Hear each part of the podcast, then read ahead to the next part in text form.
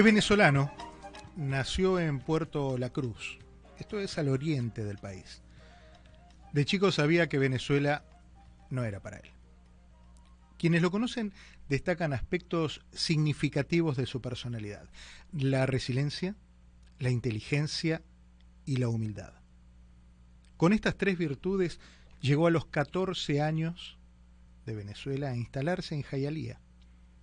Estudió en sus escuelas, trabajó haciendo hamburguesas, juntando dinero apenas para sobrevivir. De pasar eh, las noches en camas y sillones prestados en casas de amigos, llegó a donde está hoy, a los 20 años. Recorre los pasillos del Capitolio de los Estados Unidos. Se llama Luis Moros. ¿Cómo estás, Luis? Bienvenido. Bien, muchísimas gracias por esa introducción. Gracias por tenerme el día de hoy. En seis años llegaste, aprendiste inglés, lograste encaminar una vida que difícilmente se tuerza. Eh, acá eh, dirían que encontraste por dónde le entró el agua al coco.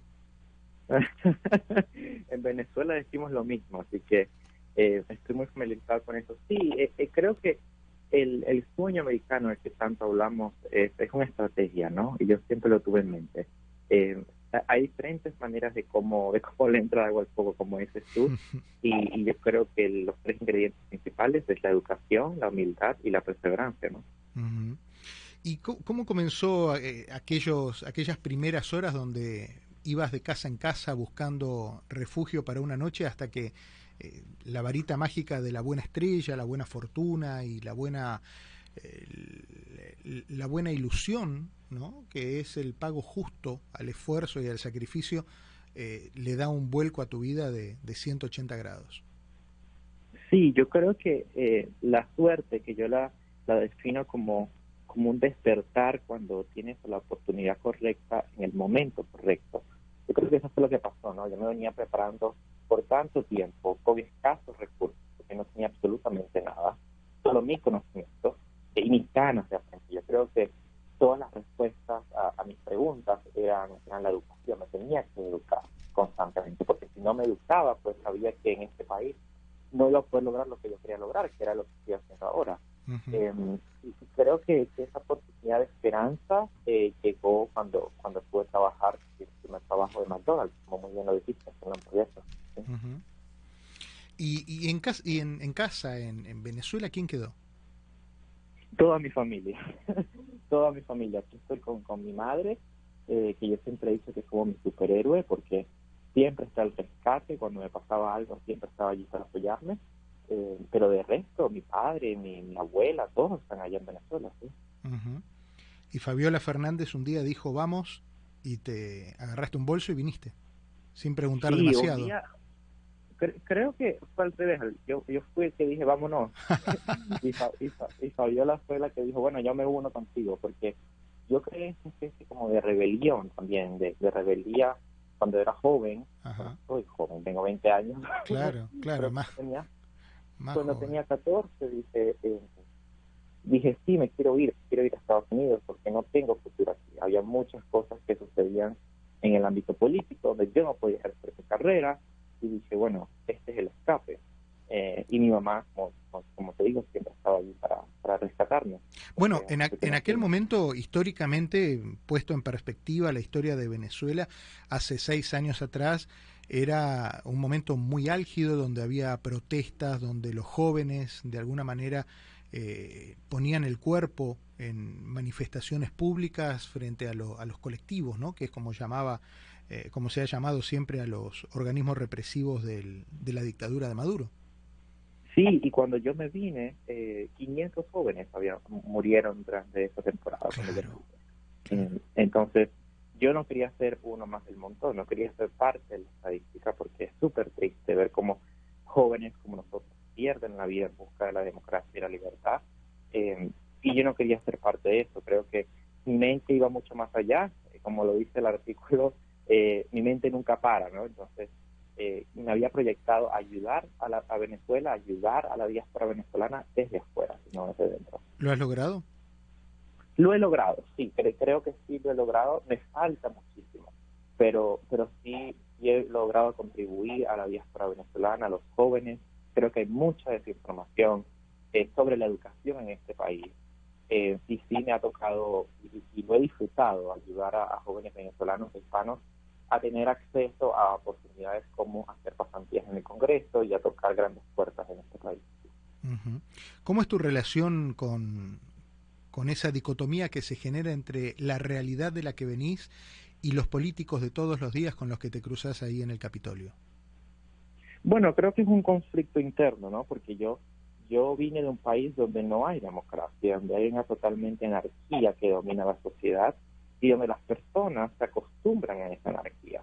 Eh, pues esta dicotomía de la que estás hablando es algo que inspiró eh, a continuar la lucha ¿no? por, la, por la democracia. Eh, y ahorita trabajando en el Congreso, esto que trato de hacer, trato de expandir derechos humanos para los hispanos, pero sobre todo para venezolanos. Que, esta nueva iniciativa del TPS eh, para tener una estadía temporal para los venezolanos que ha sido aprobada por la administración de Biden. Y, y, esa es una de mis mayores metas ahora en el Congreso cuando, bueno, te quedaron muchos amigos, me imagino, en, en Venezuela, compañeros, compañeras de escuela, de estudios, y me imagino que siguen también tu derrotero a la distancia. ¿Qué, ¿Cuáles son sus inquietudes? ¿Cómo, ¿Cómo los ves a ellos ahora? bueno, algunos les perdí vista, ¿no? Porque eh, en esta diáspora venezolana eh, muchas han salido del país y pues han ido a Europa y a otras partes del mundo y pues hemos perdido contacto, pero los que quedan aún allí en Venezuela, lo que ven es una desesperación tan grande por su y por salir adelante. Y yo creo que si hablamos, yo no creo para nada en la suerte, pero si, si hablamos de un toque de suerte, pues lo he tenido yo, que es tener los recursos necesarios para triunfar aquí. Eh, hay muchas personas talentosas en mi país que no tienen la oportunidad, porque aunque tengan la pasión y las ganas, el gobierno no nos permite volar. Entonces, creo que esa es una de las cosas que más escucho, que más me preocupa, que desde aquí intento ayudar lo más que puedo a, la, juventud venezolana en Venezuela, porque creo que son parte fundamental del, del, futuro del país. Leía por ahí que siempre quisiste ser abogado que no, te gustaría que, pese a estar ahí en, en, la primera fila de, de, donde las cosas pasan, que es el Congreso de los Estados Unidos, no, no buscarías un cargo público, un cargo político, te gustaría más eh, hacer historia a través de la legislación, de las leyes. Me gustaría, más, me gustaría hacer más historia a través del sistema judicial, que es súper importante. Eh, no, no tengo en mis planes de congresista, no me interesa hacerlo, creo que es un trabajo muy importante, eh, pero no es en lo, a lo que yo me, me, me especializo. Yo creo que mi visión es que me recuerden no por quién soy, sino por lo que he hecho. Y creo que la mejor forma de que eso suceda es siendo juez de la Corte Suprema. Eh, y eso es lo que intento hacer, en, bueno, de aquí a 30 años. el primer joven hombre hispano en ser juez de la Corte Suprema. Ya tenemos a una que es eh, la jueza Sonia Sotomayor, la primera mujer hispana, y hemos visto los cambios que han, que han sucedido en el ámbito judicial. Cuando hablas con, con en, el círculo político donde te mueves y contás estas experiencias de que te estás preparando hoy a los 20 para dentro de 30 años, eh, los ojos puestos en ese futuro que te lleve a la, a la Corte Suprema, ¿qué te dicen? ¿Cómo te ven? Bueno, hay, algunos que, me, que admiran el hecho de que hay una determinación a tan temprana edad. Hay otros que, no lo creen. Y hay otros que, tratan de desvalidar el trabajo y el crédito de un joven de 20 años. Creo que si me preguntas sobre algún obstáculo que he tenido en mi vida, es tratar de tener una silla en la mesa, ¿no? Yo siempre digo que eso es lo más importante para cualquier líder y para cualquier joven. Es trata de que lo que sea que hagas, tengas una silla en la mesa, porque a veces nos tratan como si fuéramos parte del menú. Y no somos parte del menú, tenemos que tener una voz y amplificar esa voz. Eh, y si, me preguntas esto, hay personas que me admiran y, me ayudan, porque yo siempre he dicho que el éxito no es de una persona, jamás es de una persona, siempre es de un grupo de personas que está atrás de ti apoyándote. Eh, tienes a esas personas y tienes a otros que en realidad no te creen que vas a llegar a eso una de, la, de, muchas de las cosas que, revisaba en, en, una extensa entrevista que salió publicada en el Nuevo Herald hace unos días, el fin de semana creo, eh, hablaba de básicamente la gran cantidad de gente que fue acompañándote en este desarrollo de seis años. Porque uno piensa que está hablando con alguien que es muy mayor y tiene 20, tengo, tengo el alma vieja, Diego. Y en será eso, será eso. Pero, pero has tenido mucha experiencia y mucha gente que se han, como dicen acá, se han alineado los planetas de alguna manera para permitir que en seis años llegaras de no aprender inglés a, de, perdón, de, de, aprender inglés a, bueno, a, empezar a imaginar un puesto en la Corte Suprema, pero respaldado por premios intermedios que lograste a través de tu, de tu vida educativa en el Hialeah Gardens High School, que te llevó a ser mencionado y premiado en, en muchas disciplinas, en general relacionadas con la humanística. Sí, sí, sí, sí. Creo que es importante el, el servicio público y la filantropía, ¿no? Cuando hablamos de filantropía, la gente dice, wow, ¿qué es eso? Es simplemente dedicarse a promover el tiempo público sin esperar nada a cambio. Y creo que eso es una de las cosas que yo hice automáticamente cuando llegué aquí. ¿Por qué? Porque ya los Estados Unidos me estaba abriendo la puerta para la oportunidad.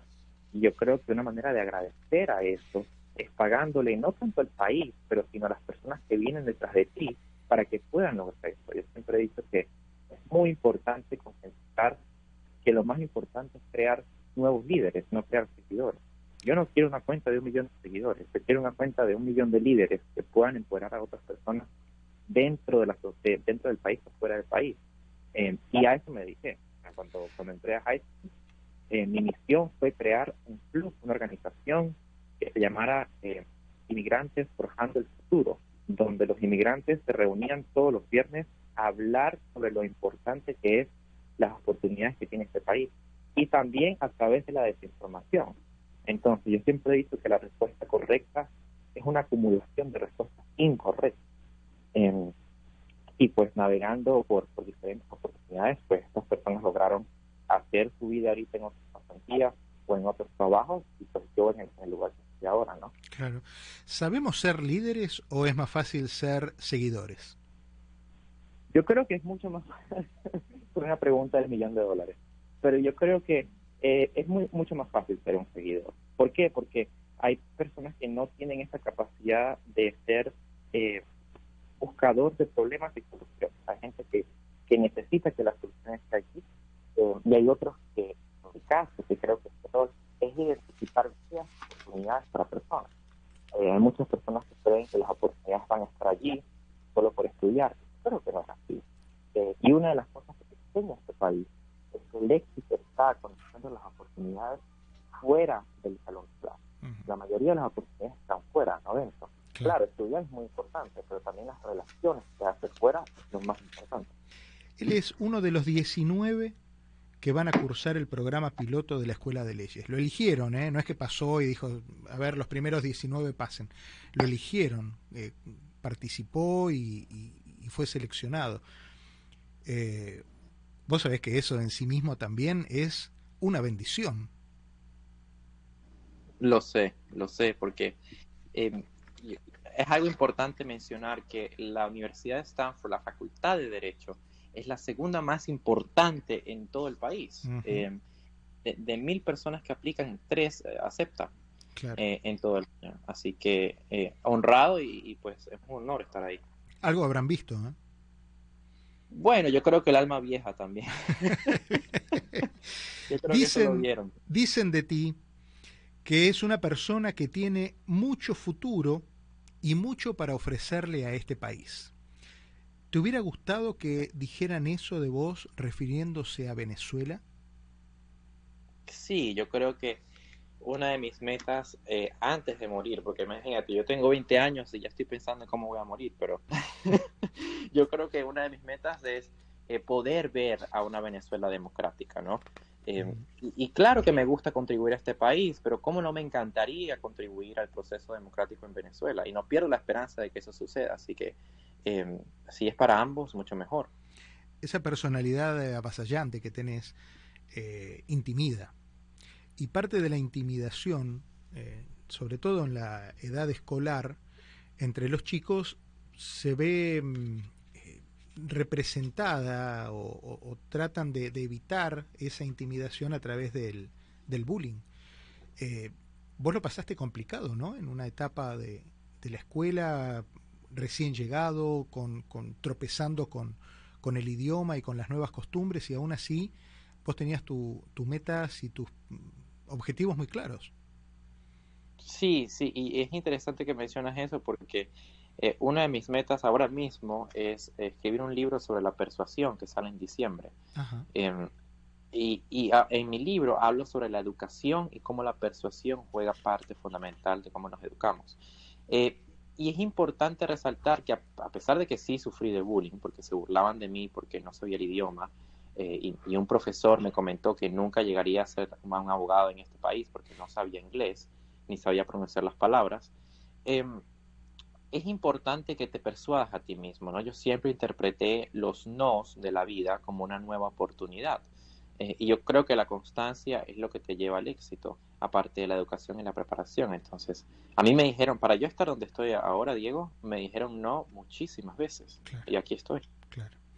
¿Qué es Hialeah para vos? Oh, Hialeah, es, es mi casa. Yo creo que Hialeah lo, lo es todo para mí porque fue la ciudad que me recibió eh, sin ningún tipo de discriminación. Me dijo, aquí en esta ciudad puedes aprender lo que quieras y puedes ir a donde quieras. Mi primer trabajo fue en McDonald's eh, en la 55 de Hialeah y nunca me voy a olvidar de eso. Fue la primera oportunidad que tuve en este país y gracias a ese trabajo eh, fue que pude escapar de ser homeless, de, de no tener una vivienda. Entonces para mí Hialeah significa todo. ¿Volviste? Sí, sí, volví, volví. Eh, después que me gradué, yo me gradué como el, uno de los mejores estudiantes del, no tanto del, colegio, sino del condado, y, recibí una carta de, felicitaciones y de honor del senador Marco Rubio y Rick Scott de la Florida. Em, y volví, y volví después para, para dar mi conocimiento que aprendí en Hialeah Gardens a la generación que viene. Yo creo que eso es súper importante y, recordar que lo, mejor que me dio esa escuela fue una lección muy importante en mi vida, que es siempre tenemos que ser estudiantes. O sea, yo puedo llegar mañana a ser juez, pero nunca voy a parar de aprender. Y yo creo que cuando paramos de aprender, creo que eh, empezamos como a fallecer lentamente en vida. Háblame de Fabiola Fernández. ¿Dónde está? ¿Qué es de su vida? Fabiola Fernández es la mamá de Luis. La heroína, la heroína de esta historia. A Fabiola hay que hacerle un libro entero también. yo, yo creo que, es una mujer guerrera que, lo ha dado todo en la vida. Em, me, enseñó el poder de la palabra, pero también de, las acciones. Em, mi mamá fue, fue una mujer que lo dejó todo a los 15 años para cuidar de sus dos hermanos. Tuvo que, ser madre a temprana edad. Em, cuidando a sus dos hermanos, que son mis tíos, y, esa resiliencia de cómo, de cómo dejar la, escuela, sus estudios, la universidad, para dedicarse al amor de sus dos hermanos, yo creo que eso para mí significa todo, ¿no? Y de ahí, de ahí fue una fuente de inspiración. Y lo que hace hoy, y cómo me empodera y cómo cree en mí, eh, creo que es algo que no tiene precio, es algo que, jamás voy a poder comprar o devolver, ¿no? Me queda un minuto y en ese minuto me gustaría eh, que me ayudaras a mí, que tengo muchos más de esos 20 años que vos tenés, y a los oyentes, que muchos tienen también más de 20 años, pero nunca pierdo la esperanza de que algún joven se acerque a la amplitud modulada y escuche la radio y diga, bueno, a ver, ¿cómo se hace? ¿Cómo se hace el éxito? Yo creo que es importante eh, como, como dije anteriormente, hablar con las personas correctas, ¿no? Conectar genuinamente con tu historia, saber que lo más importante que tenemos es lo que decimos y también cómo lo proyectamos. Entonces, si tienes una, idea y quieres cumplir tu sueño, proyectalo al mundo y cuéntale a la gente lo que quieres hacer. Y allí lo puedes lograr. Luis, te mando un abrazo, me encantó conocerte y, y saber de vos y vos lo que aparte le estás dando a este mundo es una esperanza, una esperanza de que se puede, de que eh, sobre todo los inmigrantes nos das la convicción de que con esfuerzo y con foco en lo que queremos podemos lograr todos y cada una de nuestras metas. Te mando un abrazo y, gracias por esta lección de esta tarde. ¿eh? Gracias, Diego. Estamos en contacto. Nos vemos pronto.